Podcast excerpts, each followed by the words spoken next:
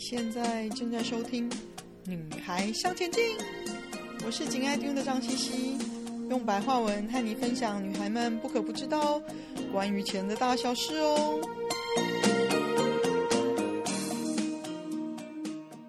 欢迎收听第一百零二集，结构型商品又热销啦，会再一次金融风暴吗？我在旅行的期间哦，在国外开了一个新的账户。还约了我的心理专面对面聊一聊。我一开始也表明了，我是比较倾向自己做资产管理的人，大多是 ETF 以及个股哦。李专听了我投资股票之后呢，就开始大力推销一个结构型商品，叫做 FCN。听他口头说完，我愣了一下，乍听之下好像蛮吸引人的。但是仔细想一下，就知道是很矛盾的商品，而且听说好像卖得不错的样子哦。基于好奇呢，我回国后就找了几个理专来聊聊。果真不出所料，这样子的结构型商品是目前银行、券商大推的商品哦。我心里开始有个不祥的预感。结构型商品呢，是由固定收益商品，反正只要你听到配息。大概就是固益个固定收益型商品了，加上一个衍生性金融商品，就是譬如选择权、期货等等的绑在一起哦，结合出一个可以有各式各样不同报酬形态的证券商品。那 FCN 就是一个很典型的结构型商品哦。我们拿一个例子来解说一下。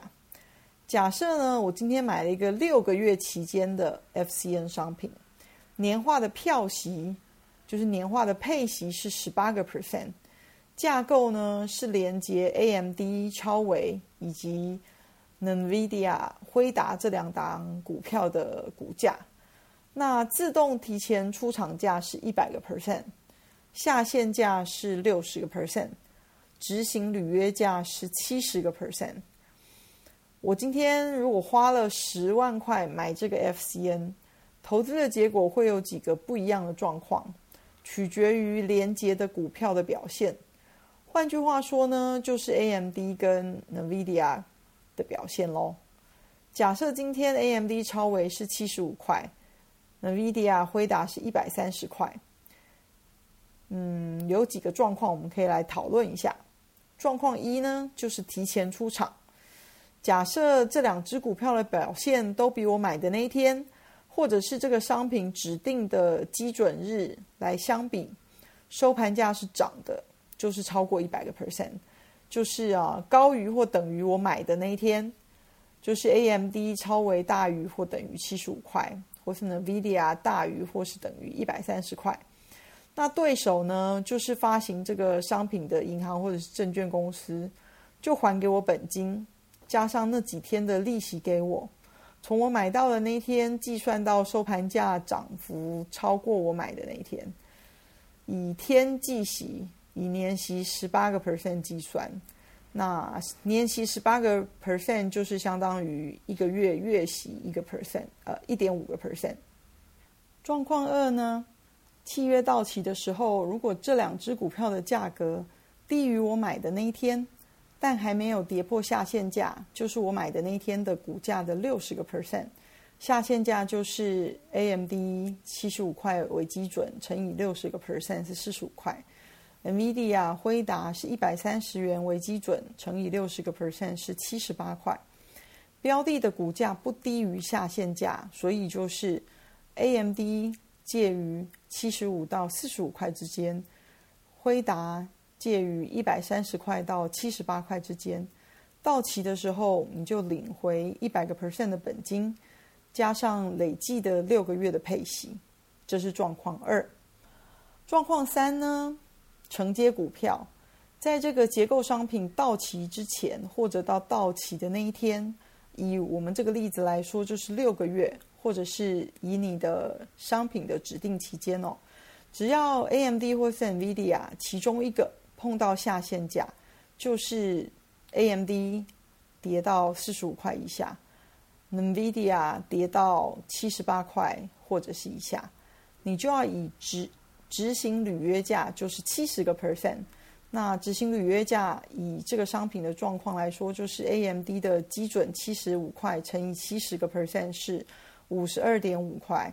，NVIDIA 是一百三十块为基准乘以七十个 percent 就是九十一块的价格，嗯，来履约哦，就是以这个价格来承接股票。所以如果 AMD 跌到四十五块以下，你就要用五十二块五十二点五的价钱倒贴买入你对手的股票。或者是呢，如果是 NVIDIA 跌到七十八块或者是以下，你就要以五十二点五块的价钱买入。哦，对不起，以九十一块的价钱买入你对手的股票。所以承接的股数呢，就是你投入的本金除以那一只股票的履约价。结算那天，如果两档股票都在履约下履约价之下呢，你就只需要。接表现最差的那一档。另外还有一个状况呢，就是其中一只股票碰到下限价，但是在结算日的当下，在股价已经恢复到呃履约价之上的话，碰到这种状况，你就不用承接股票，就可以安心领回本金加六个月利息结束哦。一个典型的 FCN 是大概会碰到这几种状况，那还有这几种不同的回收情形哦。老实说呢，营业员的话术大部分会是：你有在投资股票啊，那这个商品最适合你了。如果股票涨，你就不用进场了嘛，嗯，你只要领高配息就好了。但是如果跌破的话，你就逢低承接股票啊。这话是这么说，但是事实上真的是这样子吗？第一个哦，你的营业员或者是理专卖这种结构型商品给你，他的奖金为。两个 percent 到三点五个 percent 左右哦，比卖其他的产品好赚多了。加上呢，由发行公司通常或许为境外的银行或券商，也有可能是境内的哦，发给这些卖给你的通路银行或者是券商的业绩奖金很高，所以公司也要求营业员或是理专全力销售这样子的高奖金的商品。这样你就清楚了，他们的诱因很高。听说二零二二跟二零二三年这样子的商品是这些银行券商主力要推的商品哦，因为为了自己的获利。那第二个呢，这是一个对投资人公平的商品吗？配息的部分常让不明就里的投资人眼睛发亮哦，也就是这类投资商品最吸引人的地方。又听说最差的股状况就是在股票跌破的时候去低接股票。嗯，还是有配息可以领。其实哦，承接股票的这个状况是绑在这个商品中的一个股票选择权，所以你是在一定的时间之内和发行银行或者券商对赌哦。发行公司拿你的钱去买股票，股票涨的时候，他保留获利，就只是配息给你。他用你的钱买股票，赚钱的话，他保有股票获利，给你一点蝇头小利。那如果投资股票的人就知道，听起来很高的年配息，其实换算成结算的时间，绝对是不及股票的涨幅给你的绝对金额高的哦。嗯，股票有赚钱，对手拿走大宗，分给你一点零头利息，其实比例上是不对等的。而且对手银行，他如果错估股价，他只要配一点息给你，就可以提前终止这个合约。那股票赔大钱的时候，就转让给你持有，后果你自己负责，风险就已经不在他们身上，而是在你的身上哦。投资人要无条件的承受，完全没有所谓的停损机制哦。这对于投资人来说，其实也是不太对等的投资。投资这样的商品呢，首先最要想的是你最大的风险是什么，而不是说这个方式可以赚多少钱哦。这个所谓高利配息，其实和股票获利的比例来说是非常不对等的，而且以这种商品设定的时间来说，你能领到利息的时间其实非常的短，因为对手可以提早解约嘛，而你却不能不接股票。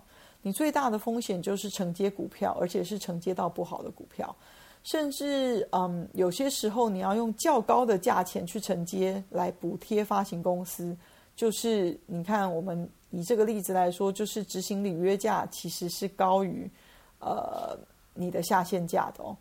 嗯，承接之后有什么有可能是个壁纸，连换现金的机会都没有哦。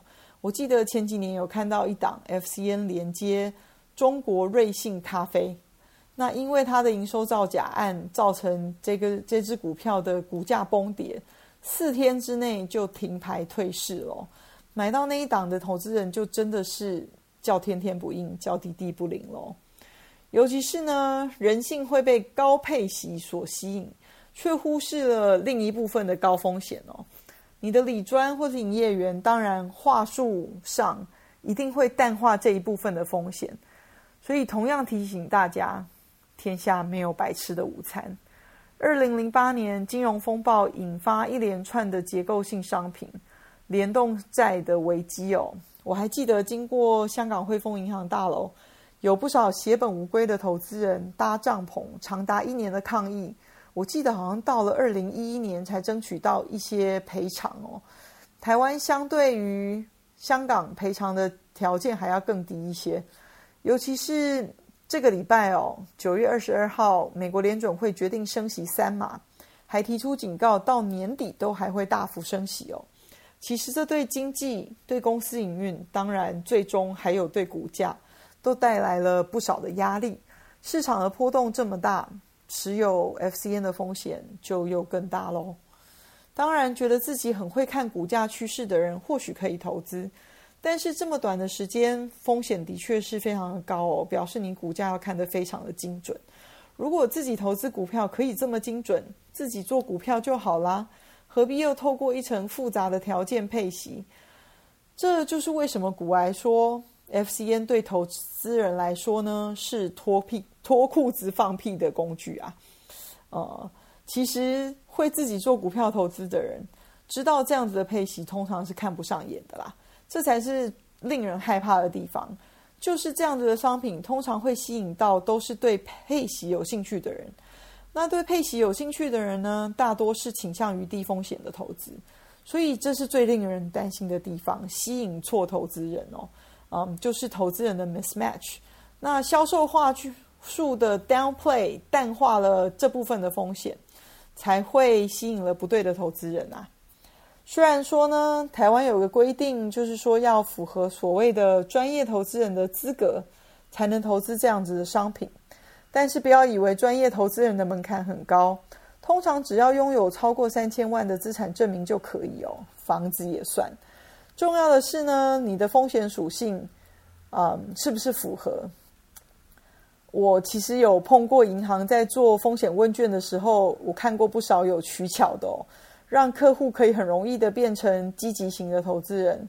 那到目前为止呢，你看看有多少人套牢在高收益债？现在这样子类似或者是更复杂的商品又再度的全球热销，股票涨的时候都没有事哦，但是股票跌的时候问题就会浮现了。所以为什么呢？我会想在这一集跟大家分享我的担忧。还是一句老话，真的，天下没有白吃的午餐，大家务必要练习看清楚现实，才可以做到安全的理财哦。今天的分享就暂时到这里喽，希望有带给你们一些新的发想。听完记得赶快给我们一个评价，有空和你的闺蜜们分享《女孩向前进》哦。